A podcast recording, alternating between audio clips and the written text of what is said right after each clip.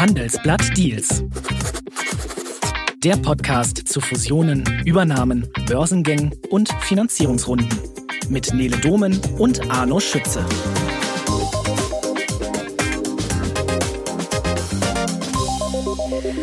Ja, und das ist dieses Mal schon wieder nicht wahr, liebe Zuhörerinnen und Zuhörer. Das hier ist nochmal eine Folge ohne den lieben Arno. Aber beim nächsten Mal haben wir ihn dann wieder. Heute geht es um ein Thema, das, ja, Sie haben es sicher nicht verpasst, regelrecht boomt. Man kann es eigentlich nicht anders sagen. Es geht um künstliche Intelligenz, kurz KI. Und das hat auch einiges mit Deals zu tun, weil einerseits gibt es KI, die mittlerweile dabei helfen kann, einen guten Deal zu erkennen und auch einen guten Deal unter Dach und Fach zu bringen. Und andererseits gibt es natürlich mehr und mehr erfolgreiche KI-Startups, die Investoren anziehen und interessante Deals mit nach Hause bringen. Zwei Ebenen also, mit denen wir uns heute mal beschäftigen. Und wer könnte mir die Zusammenhänge und Hintergründe besser erklären als meine heutige Gesprächspartnerin? Ich freue mich ganz besonders auf die Leiterin unseres KI-Teams beim Handelsblatt, Larissa Holski. Herzlich willkommen. Hallo Nele, ich freue mich total, dass ich heute den Arno vertreten darf. Das ist eine Riesenehre. Absolut. Und äh, vielleicht haben jetzt manche schon Angst, dass wir hier versuchen, Arno mit einer KI zu vertreten. Das machen wir natürlich nicht. Wobei möglich wäre es ja, oder? Was meinst du? Na, das kommt drauf an, äh, auf welchen Aspekt du ähm, abzielst. Also wir könnten natürlich eine KI trainieren, die Arnos Stimme imitieren kann. Äh, das würde so gut funktionieren, das würde kaum ein Hörer wahrscheinlich merken. Äh, wir hatten auch äh, neulich hier die Katharina Zweig im Haus, eine Professorin für KI, die gesagt hat, wahrscheinlich würde ihr eigener Mann äh, ihre Stimme nicht ähm, von der KI äh, unterscheiden können. Also das wäre zum Beispiel möglich. Wir könnten natürlich auch die KI anfüttern mit allen möglichen Deals, über die Arno schon geschrieben hat, alles, was schon in der Welt ist. Aber man muss natürlich sagen, Arno ist natürlich hier im Haus einer der Kollegen, der wirklich ja mit die meisten exklusiven Geschichten anschleppt, der also Informationen zu äh, ja, Deals herausbekommt, die sonst noch keiner kennt, die noch keiner veröffentlicht hat. Naja, und sowas kann man einer KI nicht beibringen. Insofern ähm, ist Arnos Job ganz bestimmt gesichert und wir können ihn nicht eins zu eins ersetzen. Richtig, werden wir auch nicht. Äh, also da keine Sorge. Larissa, aber gerade mal kurz zu dir. Seit wann beschäftigst du dich eigentlich schon mit KI? Ja, das ist gar nicht so eine einfache Frage. Also ich bin ja jetzt seit vier Jahren beim Handelsblatt und ähm, war lange Zeit im Technologieteam. Ich habe die Startup-Szene ganz besonders im Blick gehabt und ähm, ja, eigentlich muss man sagen, von Anfang an war KI da ein Thema. Ähm, insofern ist das schwer abzugrenzen. Da ging es um viele Schlüsseltechnologien, um neue Technologien und künstliche Intelligenz war eben eine davon. Aber, und darauf zielst du vielleicht ab, ähm, ich bin jetzt seit dem 1. Juni die Leiterin des KI-Teams beim Handelsblatt. Wir bauen ja dieses Team ganz neu auf mit äh, ja, noch drei, vier weiteren Kollegen. Ja, echt total spannend und Glückwunsch nochmal dazu. Ist echt ein schöner, schöner neuer Job.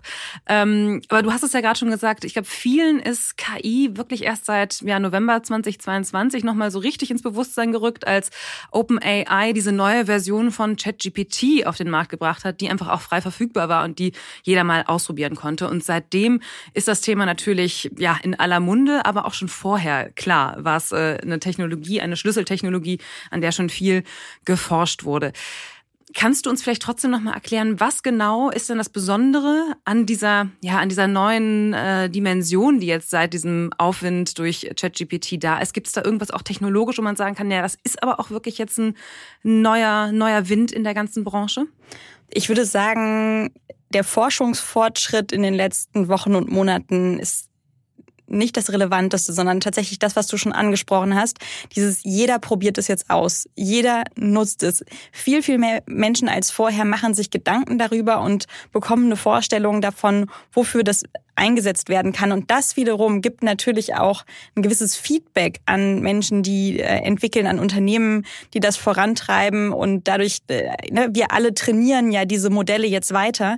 Das heißt, ähm, genau, also jeder, der mit ChatGPT schon mal gearbeitet und rumgespielt hat, trägt dazu bei, dass das Ganze sich wieder weiterentwickeln kann. Und diese diese Spirale ist natürlich jetzt ganz, ganz besonders und anders als zuvor.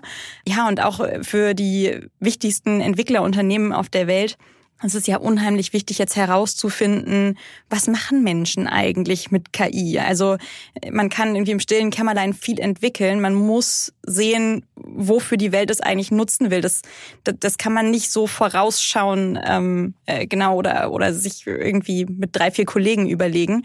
Ähm, und das war natürlich auch Teil des Kalküls, ne? damit mal herauszugehen, die Menschheit drauf loszulassen und ähm, zu gucken, in welche Richtung äh, der Zug sich weiter oder der Zug weiterfahren soll.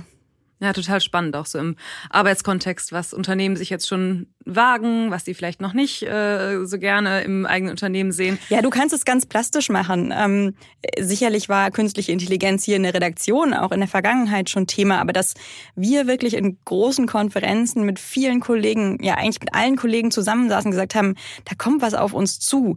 Ähm, wir müssen uns jetzt überlegen, äh, wie verändert KI den Journalismus, also wie Leute uns lesen, aber auch wie wir Nachrichten machen, wie wir unsere mhm. Zeitung erstellen. Ähm, mhm.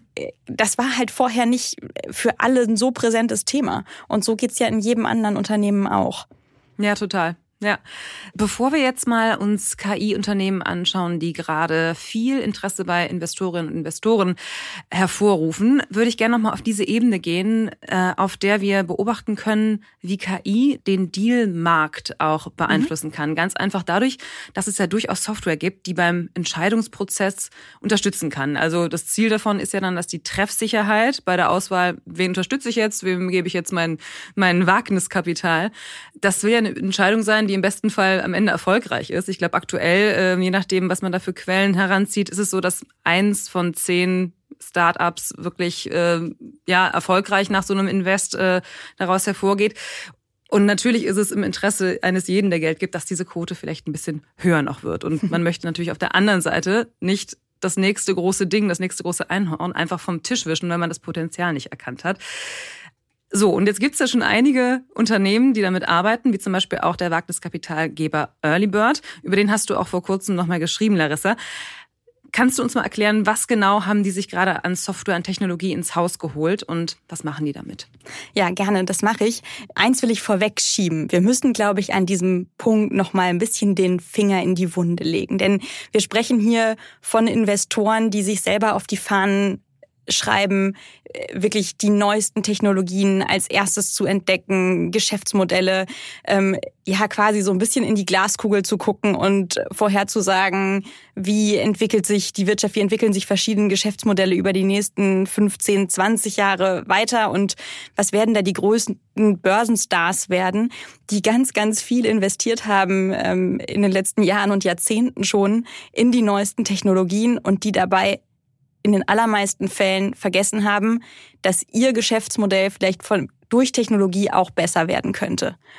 Das heißt, äh, in ganz, ganz vielen Unternehmen ist es eigentlich bis heute so und war es die letzten Jahre so, dass Investmententscheidungen gerade in der Startup-Szene mit Bauchgefühl entschieden wurden. Ähm, oft, äh, genau, wird ja investiert zu einem Zeitpunkt, wo man eigentlich nur die Gründerpersönlichkeiten kennt, wo sich eine Gruppe von Menschen trifft und irgendwie, genau, Gespräche führt, wie bei einem Bewerbungsgespräch eigentlich. Ähm, und eigentlich so sagen muss, trauen wir dem was zu? Hat das Hand und Fuß, was der da entwickelt?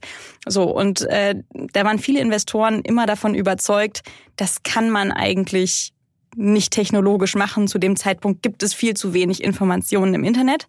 Und ähm, Genau, da muss man sagen, dass Earlybird zu einem der ersten Unternehmen in dem Bereich gehört, die gesagt haben, Nee, inzwischen gibt es so viele Informationen im Internet, es ist so viel äh, zu beobachten, dass wir diese These überdenken müssen, dass wir Technologie zumindest unterstützend dafür einsetzen müssen ähm, und ganz besonders künstliche Intelligenz. Und ähm, warum Early Bird? Ich würde sagen, das Unternehmen hat auch ein bisschen Glück gehabt. Ähm, ich habe das erste Mal vor ziemlich genau drei Jahren darüber geschrieben, wie die künstliche Intelligenz einsetzen, um zu investieren. Und das hat alles angefangen mit einem inzwischen jungen Partner bei Early Bird, der zu dem Thema promoviert hat ähm, in München. Und ähm, ja, der damals schon angefangen hat, bei Early Bird zu arbeiten und deren Daten über alle Deals aus der Vergangenheit nutzen durfte für seine Forschung.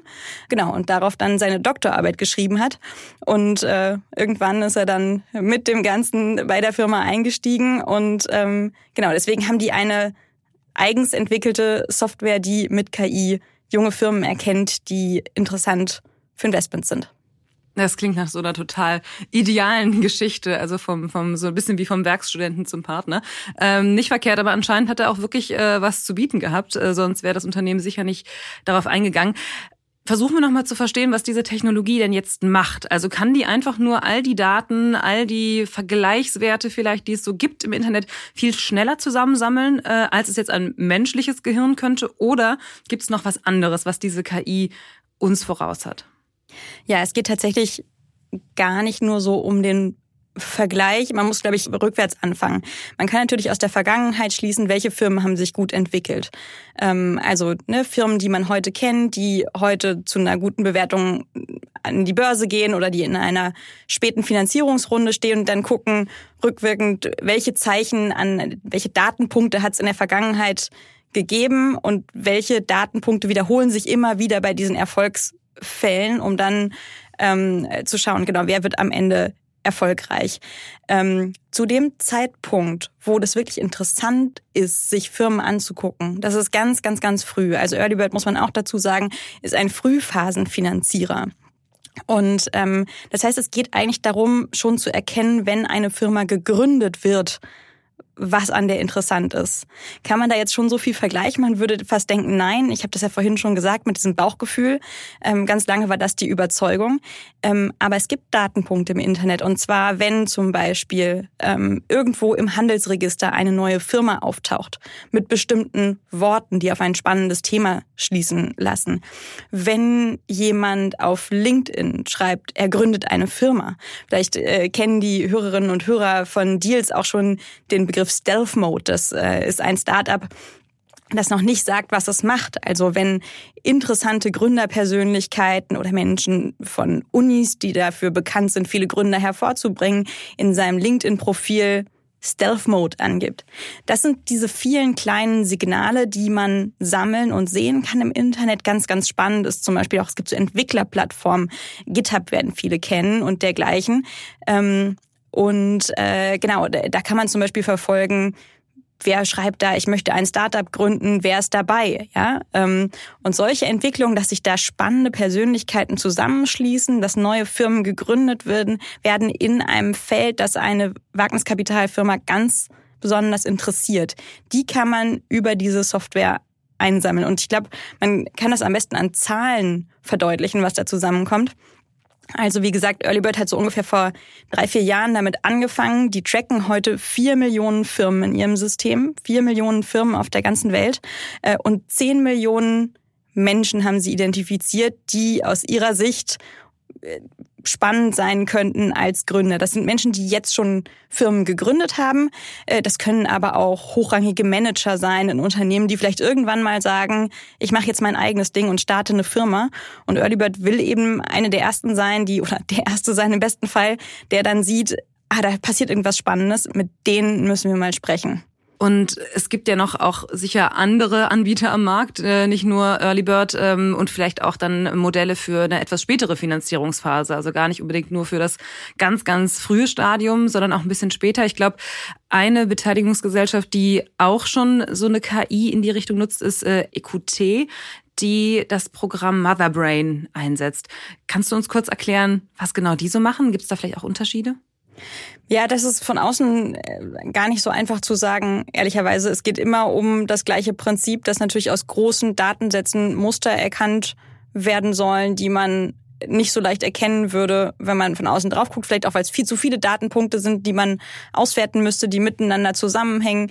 Ähm, genau, und wie du richtig sagst, EQT ist eben eins der Unternehmen, die damit sehr, sehr früh angefangen haben, auch schon vor Early Bird ähm, und ein großes Team aufgebaut haben in dem Bereich. Allerdings muss man auch sagen, der Vordenker Henrik Landgren, der ist inzwischen nicht mehr dabei. Ähm, deswegen bin ich mir auch nicht so sicher, in welche Richtung das gegangen ist. Aber es gibt auch andere Unternehmen, die das einsetzen. Ähm, Moonfire in London, InReach in London, Redstone in Berlin ähm, sind so ein paar bekannte Namen. Und ja, genau. Also natürlich lässt sich jeder von denen nicht so ganz gern in die Karten gucken, äh, wie sie mit KI arbeiten. Aber von denen weiß man auf jeden Fall, dass sie stark auf Software setzen. Kann man schon irgendwas über die Erfolgsquoten von diesen neuen Einhornerkennungs-KIs sagen? Wenn es wirklich darum geht, ähm, wer Einhörner gründet, dann ist es tatsächlich schwierig, weil das dauert ja immer so ja, sechs bis zehn Jahre, bis eine Firma, die aus so einem System hervorgegangen ist, am Ende an die Börse geht und wo man dann wirklich sagen kann, ja, da hat ein Wagniskapitalgeber auch viel Geld mitgemacht. Ähm, ich glaube, da müssen wir uns also noch ein bisschen mhm. gedulden, aber ähm, man kann auf jeden Fall schon sagen, dass Earlybird zum Beispiel Aleph Alpha damit gefunden hat. Und das oh, ist ja. ja nun wirklich mhm. eine ganz, ganz große KI-Nummer in Deutschland. Ist eine super Überleitung, weil das wäre nämlich auch meine nächste Frage gewesen. Ich würde jetzt ganz gerne mal die Perspektive wechseln von der Methodik äh, rein in die Praxis. Also KI-Unternehmen anschauen, die schon gute Deals gemacht haben oder aktuell das Interesse von Investoren auf sich ziehen. Und ja, du hast es gerade gesagt, Aleph Alpha ist, glaube ich, mittlerweile das bekannteste KI-Startup aus Deutschland. Ich glaube, 2019 in Heidelberg gegründet und 2021 auch schon einen großen Millionenbetrag, 23 Millionen insgesamt äh, bekommen. Da war dann auch Early Bird dran beteiligt. Und gerade erst hast du, Larissa, aufgeschrieben, was sich jetzt aktuell bei denen tut. Und das ist einiges. In Heilbronn entsteht gerade mit Unterstützung der Dieter Schwarz Stiftung ein Zentrum für künstliche Intelligenz, der Innovation Park Artificial Intelligence, kurz EPI. Äh, damit machen wir uns das vielleicht ein bisschen leichter. Und Aleph Alpha ist einer der Partner des Ganzen. Was ist das für ein Projekt und äh, wer genau gibt denn da Geld? Ja, fangen wir mal ganz vorne an. Also wie du sagst, die ähm, Dieter Schwarz Stiftung ähm, hat da ein wahnsinnig großes Projekt angeschoben. Das Ziel ist, Europas größten Innovationspark für künstliche Intelligenz, also kurz das, das größte Zentrum für künstliche Intelligenz in Europa zu schaffen. Und äh, die Dieter Schwarz Stiftung, das ist die Stiftung des Eigentümers der Handelsketten Lidl und Kaufland. So, und äh, genau, das soll bis 2027 auf aufgebaut werden. Die Idee ist, dass sich dort Unternehmen aus der ganzen Region möglichst weltweit äh, ansiedeln, also Mittelständler, äh, etablierte Unternehmen, Startups und auf der anderen Seite Forschungsinstitute, die im besten Fall gemeinsam innovieren, an Projekten arbeiten und äh, sich gegenseitig ja auch ähm, austauschen können, aber auch Talente austauschen. Wenn jemand sagt, ich will was im Bereich KI machen und äh, dann überlegt, okay, der macht jetzt vielleicht Porsche digital was im Bereich äh, künstliche Intelligenz und wenn es am Ende nicht so passt, ähm, dann wechsle ich einfach das Unternehmen, bleibe am gleichen Standort und arbeite für den Roboterspezialisten Schunk ähm, und kann trotzdem da bleiben und ich kann mit meiner ganzen Familie dahin ziehen. Ähm, das hilft ja immer, solche Cluster zu, zu gründen. Das soll also in Heilbronn entstehen und ähm, Genau, die Partnerschaft mit Aleph Alpha ist jetzt die erste, die verkündet wurde. Und die sieht vor, Forschung und Entwicklung in Unternehmen viel stärker zu verknüpfen, als das heute meistens der Fall ist. Dazu muss man ja wissen, Deutschland ist unheimlich stark in der Forschung, wenn es um künstliche Intelligenz geht. Und das ist aber immer die große Frage, wie bekommen wir diese Exzellenz in der Forschung umgesetzt in KI-Anwendung? Wie bekommen wir das in Unternehmen? Und genau dafür soll diese Partnerschaft sorgen, ähm, nämlich indem da Menschen angestellt werden, die dann davon profitieren können oder also Wissenschaftler angestellt werden, die ähm, sich ganz konkret auseinandersetzen können mit den aktuellen Forschungsfragen, die bei Aleph Alpha gerade bewegt werden, ähm, so dass diese beiden, also das, das Unternehmen Aleph Alpha auf der anderen einen Seite und ähm, die Forscher am IPI auf der anderen, ähm, ja quasi an diesen, an diesen Fragen zusammen weiterdenken können, Forschung vorantreiben können ähm, und am Ende dann äh, ja, wissenschaftliche mhm. Papiere veröffentlichen und so weiter. Okay. Reden wir mal kurz über das Geld. Wie viel ist denn jetzt da faktisch äh, dann drin, auch einfach an Förderungen, an Boost für ein Unternehmen jetzt wie Aleph Alpha? Mhm. Also die Dieter Schwarz Stiftung, die spricht nicht so gerne über Geld. Was wir aber rausfinden konnten, ist, ähm, dass wohl mehrere Milliarden in den ganzen EPI fließen sollen. Ungefähr ein Betrag von zwei Milliarden ist da jetzt schon ähm, veranschlagt. Und konkret für das Projekt mit Aleph Alpha soll es ein dreistelliger Millionenbetrag sein, also 300 Millionen aufwärts, äh, die über die nächsten zehn Jahre investiert werden.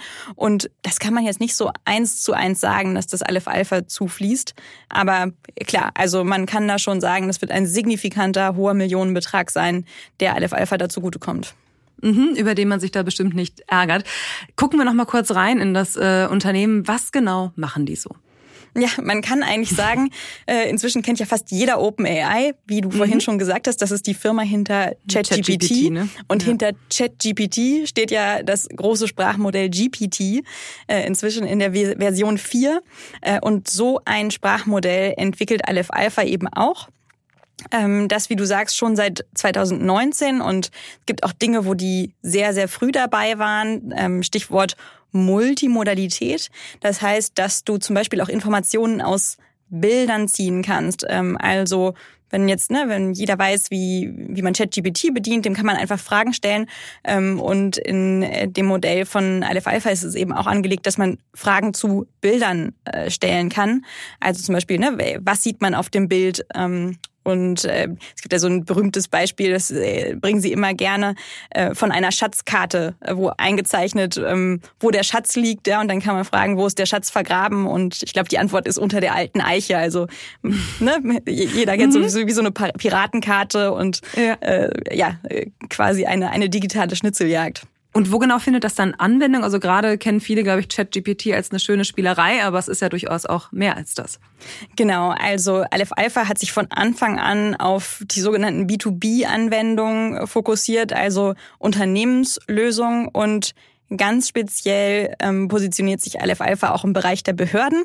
Vielleicht hat es der ein oder andere jetzt schon auch äh, im Zusammenhang mit der äh, Kabinettsklausur in Meseberg mitbekommen. Die große Frage ist ja auch, wie man die Behörden weiter digitalisiert, effizienter macht. Die haben ja auch ein riesen Fachkräfteproblem. Und ähm, genau einer der ersten Kunden von Aleph Alpha ist jetzt tatsächlich die Landesverwaltung in Baden-Württemberg.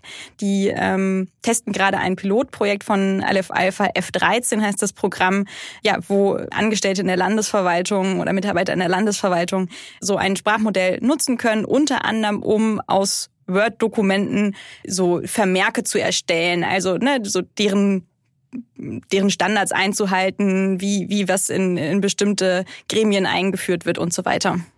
Mhm. Ganz kurz, aber das Land Baden-Württemberg, das äh, beteiligt sich auch finanziell an dem IPI, an dem großen Technologiezentrum. Genau, an dem richtig? Bau und mhm. Aufbau des IPIs mhm. äh, beteiligt sich das Land Baden-Württemberg mit 50 Millionen ungefähr. Okay. Und dieses große, große Projekt, es riecht ja alles schon ein bisschen nach äh, Silicon Valley. Äh, hat das Ganze die Chance, das Silicon Valley Europas zu werden?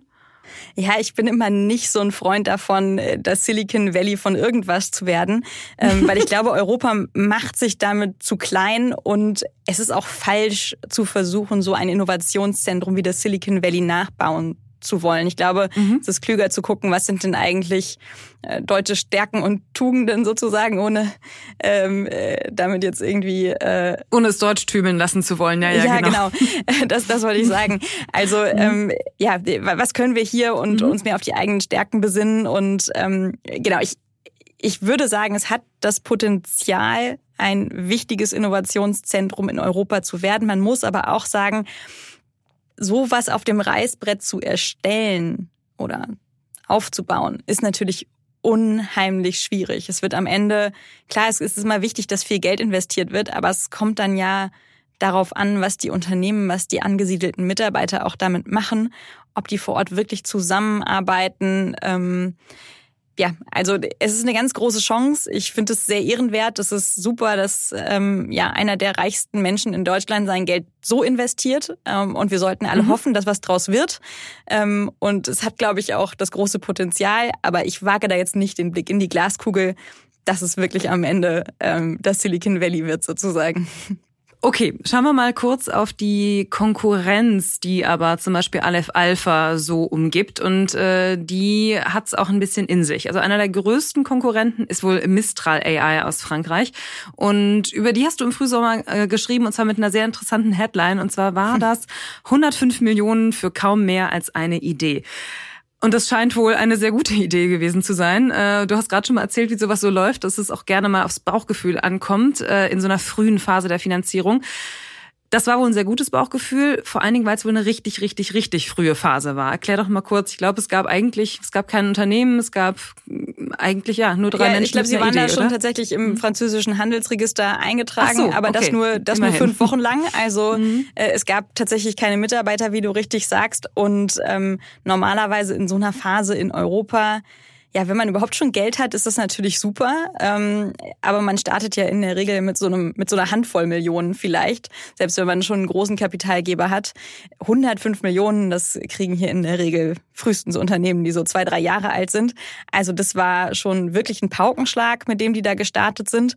Ähm, ja, und deswegen hat das auch so viel Aufsehen erregt. Und wer genau hat da Geld gegeben?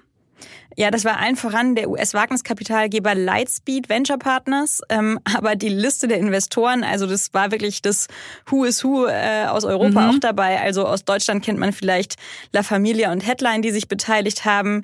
Aber es war wirklich eine lange Liste. Also unter anderem dabei First Minute Capital und Local Globe aus äh, Großbritannien, dann aus Frankreich die Investmentbank ähm, BPI France aus Belgien Sofina, aus Italien Exor Ventures, Erik Schmidt von Google war noch dabei und ich habe jetzt nicht wow, alle ja. irgendwie mitgebracht, aber ähm, genau, also wirklich sehr, sehr, sehr viele. Allerdings muss man sagen, es ist bis heute nicht bekannt, wie viel von diesen 105 Millionen wirklich schon direkt in das Unternehmen geflossen ist. Das heißt, für wie viel Geld die ganzen genannten Wagniskapitalgeber auch wirklich Anteile an der Firma gekauft haben. Es heißt, da sollen auch Wandeldarlehen dabei gewesen sein ähm, und, und andere Finanzierungsformen. Ähm, genau, ich habe damals auch äh, ja direkt mit den Gründern gesprochen und habe diese Frage gestellt, ist das denn alles Equity? Mhm. Ähm, und da hieß es No Comment, ähm, was immer ein bisschen dafür spricht, dass es wahrscheinlich auch andere Finanzierungsformen waren. Also es ist jetzt immer schwierig dann zu vergleichen, wenn man sagt, ähm, Aleph Alpha hat bis heute ungefähr 28 Millionen eingesammelt. Offiziell, die sind ja auch, man hört in der Finanzierungsrunde, da kommt sicherlich bald noch was dazu. Und das dann daneben zu stellen gegen die 105 Millionen ist wahrscheinlich auch nicht ganz fair. Ja, okay. Stimmt, bei Aleph Alpha sind dann noch Intel, SAP und noch ein paar andere. Ja, das kann dabei. ich noch nicht bestätigen. Also von mhm. SAP, das wissen wir schon. Ähm, die haben tatsächlich schon offiziell gemacht, dass sie jetzt in der nächsten Finanzierungsrunde dabei sind. Äh, alle anderen sind nicht bestätigt. Das sind bislang alles nur Gerüchte, aber ja, da sind wir gespannt und bleiben natürlich dran. Ähm, vielleicht ja. kann Arno dazu dann bald mehr berichten. Bestimmt, bestimmt. Ähm, kurz äh, wieder zurück zu Mistral AI so früh so viel Geld, hast du gerade schon gesagt, ist schon recht besonders. Liegt das an den doch sehr prominenten Gründern, äh, diese drei Personen? Äh, vielleicht kannst du zu denen noch gleich kurz was mhm. sagen. Oder ist das auch einfach generell jetzt dieser, ja, fast Hype um generative KI? Ich glaube beides. Ähm, mhm. Und äh, genau, du hast es angesprochen, die Gründer, das ist nicht irgendwer, das sind ehemalige Mitarbeiter äh, von Googles KI-Firma DeepMind und äh, von, vom Facebook-Konzern Meta, die das Sprachmodell Yama entwickelt haben.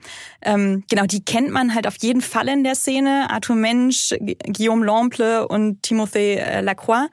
Ähm, und ich habe tatsächlich die Chance gehabt, dieses Pitch-Deck zu sehen. Der Begriff ist vielleicht hier auch dem einen oder anderen geläufig. Also äh, genau quasi das Papier, auf dem die Finanzierungsrunde stattgefunden hat, das unter den Investoren weitergereicht wurde. Und da stehen vor allem diese Lebensläufe drin. Ähm, und, und die große Idee, da ist jetzt noch nicht irgendwie ansatzweise ein Code da oder Kunden da oder so, sondern es ist die große Vision von generativer künstlicher Intelligenz, mit der man eben Text erzeugen kann, ähm, ja, äh, all diese Dinge machen, die man jetzt zum Beispiel mit ChatGPT machen kann. Ähm, äh, genau. Und äh, wie du richtig sagst, es ist einfach gerade ein Hype um diese Technologie und viele Investoren haben die These, dass es Unternehmen aus Europa auch schaffen können, da nochmal äh, ja, Kunden zu finden und sich zu etablieren neben den großen US-Unternehmen. Und das spielt eine Rolle. Und dann denken Investoren eben, okay, wenn es jemand kann, dann sicherlich Menschen wie diese, die das schon bei den großen Tech-Konzernen vorangetrieben haben. Okay. Vielleicht nochmal generell zum großen Investoreninteresse an generativer KI. Lässt sich das irgendwie bemessen? Also wie sind so die Investitionsvolumina? Wie, wie viele Deals gibt's da in letzter Zeit? Kannst du uns da was zu sagen? Wir sehen auf jeden Fall, dass 2023 schon jetzt ein Rekordjahr ist, was Investments in generative KI angeht. Ähm, also Zahlen von der Plattform CB Insights zum Beispiel, die zeigen, dass im ersten Halbjahr 86 Deals getätigt wurden mit insgesamt mehr als 14 Milliarden Dollar, die mhm. investiert wurden in diese Geschäftsmodelle. Und ähm, genau, das im ganzen Jahr 2022 waren es 2,5 Milliarden. Also da okay. sieht man diesen ja. wahnsinnigen Unterschied. Und das sind eben auch einige große Firmen, auf die jetzt gesetzt wird, die da die Ausreißer markieren und diese Zahl so nach oben katapultiert haben. Mhm. Wer so? Wer ist dabei? Ja, ich meine, eine Firma ist natürlich OpenAI, über die wir jetzt oft gesprochen haben. Es ist nicht offiziell, wie viel Geld da wirklich reingeflossen ist. Es ist ja ein Tochterunternehmen von Microsoft. Manche sagen 10 Milliarden, andere sagen 13. Äh, manche sagen auch, es werden da 20 Milliarden reinfließen. Also jedenfalls eine zweistellige Milliardensumme, das können wir mal ähm, festhalten. Ähm, dann gibt's äh, weitere US-Firmen. Inflection ist ein Name, Entrophic ist ein Name, Adapt ist ein Name, Cohere ist ein Name. Ähm, genau, und die sind alle in diesem ähnlichen Feld unterwegs, bauen digitale Assistenten, Software, die man mit Stimme bedienen kann und so weiter. Ja, und nochmal kurz vielleicht einfach, um das festzuhalten, generative KI, was genau heißt das? Das ist, es klingt so nach irgendwie was erschaffen oder so. Äh, genau, Kannst du das nochmal kurz ist, eingrenzen? Es ist so einfach, generative KI, da fällt sozusagen banal gesagt alles drunter, was Text schreiben und Bilder malen mhm. kann. Ähm, genau, also Audio, Audio generieren, ja. äh, alles, was man so am Computer erstellen kann, äh, kann man auch mit generativer KI erzeugen. Okay, sehr gut eingegrenzt. da weiß ich jetzt aber auf jeden Fall mehr. Jetzt ist es ja so, dass äh, ihr vor kurzem nochmal äh, eine richtig schöne Geschichte mit vielen Grafiken gemacht habt, auf der sich ganz gut ablesen ließ, wo sich gerade auch so das Investmentinteresse auf der Welt äh, bündelt, beziehungsweise der Fokus war sehr auf Europa und den USA. Und wenn man das mal alles miteinander vergleicht, dann sieht man, dass Deutschland pro 100.000 Einwohner knapp zwei KI-Startups hat, die schon mehr als 500.000 Euro Finanzspritze bekommen haben. Und damit liegt Deutschland im Ranking von Europa und den USA ziemlich weit unten. Also zum Vergleich zum Beispiel Estland hat mehr als zehn solcher Startups pro 100.000 Einwohner, die Schweiz 7,6 und so weiter. Also da gibt's schon noch einige, äh, genauso wie die USA, die Deutschland da davonlaufen. Wie meinst du, ist das zu lesen? Hm. Ja, gute Frage. Ähm, also auf jeden Fall sehen wir, dass es die Talente in Deutschland gibt. Also wenn man sich die internationalen KI-Firmen anguckt, da findet man überall Menschen, die in Europa und auch die in Deutschland studiert haben. Und das ist ja erstmal ein sehr, sehr gutes Zeichen. Kritisch dabei ist eben, warum bleiben sie nicht hier? Warum werden diese Firmen hier nicht gegründet? Das ist sicherlich immer noch eine Frage der Kapitalverfügbarkeit. Ähm, man braucht hier doch mehr Mut, um so eine Firma zu starten und Zuversicht, dass man das Geld findet. Und das ist am Ende nicht so einfach, weil das hat die Analyse ja auch gezeigt. Das meiste Geld für generative KI kommt eben noch von US-Investoren. Ähm, und auch wenn es einfacher geworden ist, von denen das Geld hier an Land zu ziehen, ist es natürlich da, wo man viel miteinander auch mal Mittagessen gehen kann und so immer noch ein bisschen einfacher. Ähm, genau, aber ich glaube, wichtig ist festzuhalten, das Talent ist eigentlich in Europa, äh, das Talent geht uns nur immer wieder flöten. Wie sieht's denn generell mit der deutschen KI-Startup-Szene aus? Also du sagtest gerade, es ist ein Thema, die Talente auch zu halten. Wenn du jetzt die Glaskugel mal wieder äh, ein bisschen in die Zukunft schaust, ähm, wen sollten wir im Blick behalten? Ja, also ich meine, es gibt natürlich weitere Unternehmen neben Aleph Alpha. Ganz, ganz wichtig, die haben wir vorhin noch nicht genannt, ist die Firma Nionic, die ähm, sich ja als Mistral und ähm, Aleph Alpha Konkurrent noch etablieren möchte. Die Gründer sind auch in Deutschland in der KI-Szene schon sehr bekannt. Unter anderem ist da die ehemalige KI-Chefin von SAP dabei, Fei Xu.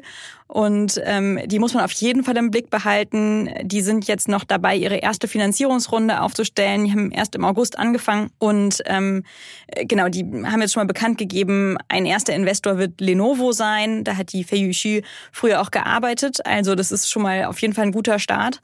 Ähm, das muss man schauen und da wird auch die Frage sein, wie viele Unternehmen dieser Art können sich nebeneinander etablieren. Das wird also spannend. Ähm, dann muss man sagen, DeepL ist natürlich ein Name, den den ganz, ganz viele kennen. Vielleicht haben das gar nicht alle so ja. auf dem Schirm, dass das eine KI-Firma ist. Ne? Genau, mhm. DeepL, also wenn man mal schnell eine Übersetzung braucht, äh, in allem, alle möglichen Sprachen ja inzwischen verfügbar, ist auch besser als der Google bombig. Translator. Ja, ich habe es wirklich auch schon ausprobiert oft. Das, äh verlässlich. Das ist eine Firma aus Köln und inzwischen ungefähr eine Milliarde äh, mit, oder mit einer Milliarde bewertet. Ähm, dann gibt's noch Lengu, das ist auch ein Übersetzungs-Startup, die auf KI setzen. Vielleicht hat man den Namen jetzt auch schon gehört, weil der Gründer Christoph Kenzler ähm, jetzt auch in Meseberg war, also vom Bundeskabinett eingeladen wurde, um da über KI zu sprechen. Ähm, das sind sicherlich spannende Namen. Ähm, und dann kommt sicherlich noch eines. Ähm, ich habe mich natürlich jetzt auch noch ein bisschen äh, umgetan vorher und umgehört. Äh, ich habe zum Beispiel jetzt äh, Quantify gehört. Ähm, das ist eine Plattform, die setzen quasi auf auf diesen großen Sprachmodellen und bieten Unternehmen Softwarelösungen, um quasi zu checken und zu monitoren, ob die KI-Lösungen, die sie einsetzen, einhergehen mit ihren ethischen Leitlinien, die tracken, ob irgendwelche Reputationsrisiken entstehen, kommerzielle Risiken entstehen, ob alle ähm, Richtlinien und Gesetze eingehalten werden und so weiter. Also es wird ganz sicherlich viel Potenzial geben, auf diesen großen Sprachmodellen noch weitere Anwendungen quasi zu bauen, äh, die es erm Unternehmen ermöglichen, wirklich für ihre Geschäftsprozesse das alles zu adaptieren. Und das wäre zum Beispiel eine Firma, die sich da anbietet. Und da muss man ja wieder sagen, da sind die Chancen in Deutschland und Europa unheimlich gut, weil wir natürlich hier eine große Landschaft an Unternehmen, an Industrieunternehmen, an Mittelständlern haben, die ganz besondere Daten und Anforderungen haben, die in ihrem Bereich Weltmarktführer sind und die eben auch sehr, sehr spezialisierte Lösungen brauchen. Und wer, wenn nicht deutsche Startups, sollte diese bauen? Ein Unternehmen, das man vielleicht auch noch im Blick behalten könnte, einfach weil es ja so ein, so ein besonderes Feld ist, ein Startup aus Deutschland ist Helsing. Die sind in 2021 in München gegründet worden und die haben einen besonderen Bereich für sich, äh, den sie covern. Und zwar geht es um KI fürs Militär, etwa zur Feindaufklärung oder ähnliches. Spannend ist auch, dass der Spotify-Gründer Daniel Eck schon sehr, sehr früh mit einem hohen Millionenbetrag äh, sich da beteiligt hat.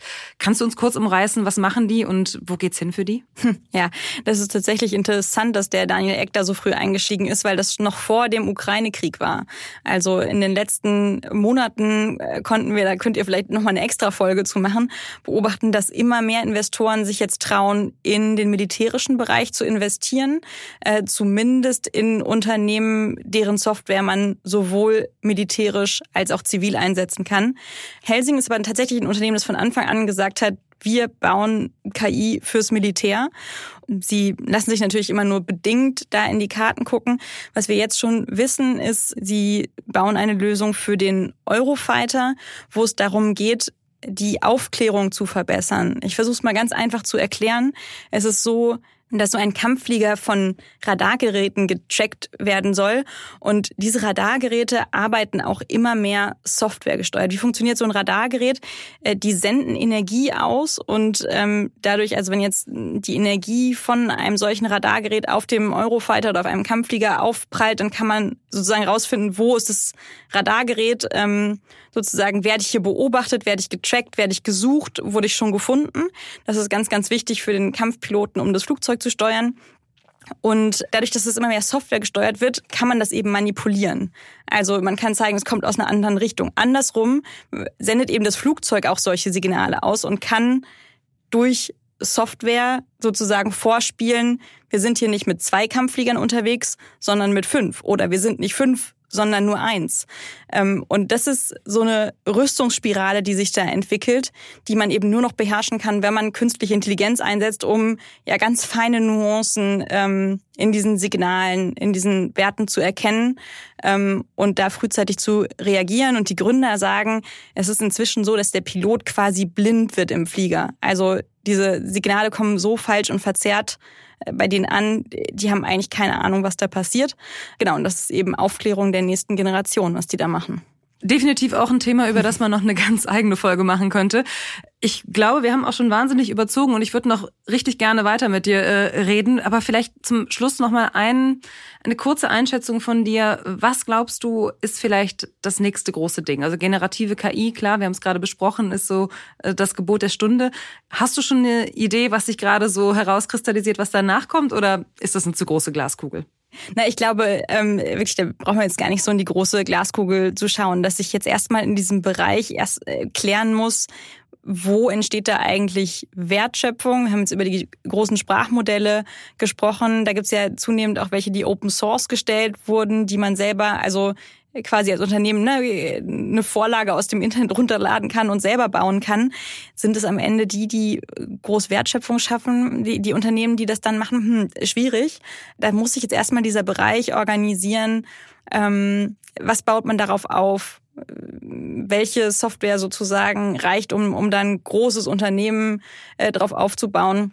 Womit verdient man Geld? Womit ja. verdient man Geld? Mhm. Was können andere ganz genauso gut und so weiter? Mhm. Ähm, das ist halt wirklich schwer gerade zu sagen. Das merkt man auch. Ähm, man sieht ja über die letzten Monate, es wurde ganz, ganz wenig gerade in Deutschland und Europa investiert, weil ich glaube, diese Unsicherheit auch einfach noch so groß ist. Also diesen Markt einschätzen zu können, weil viele auch damit beschäftigt sind, zu gucken, was ist denn eigentlich mit den Unternehmen, die wir in der Vergangenheit äh, finanziert haben. Also ne, wir gucken jetzt, du hast gerade nach vorne gucken gefragt, ähm, aber ich glaube, man muss auch nach hinten gucken. Also was bedeutet denn das eigentlich für unsere Investmenthypothesen, die wir in den letzten Jahren hatten? Was bedeutet das für die Firmen in unserem Portfolio?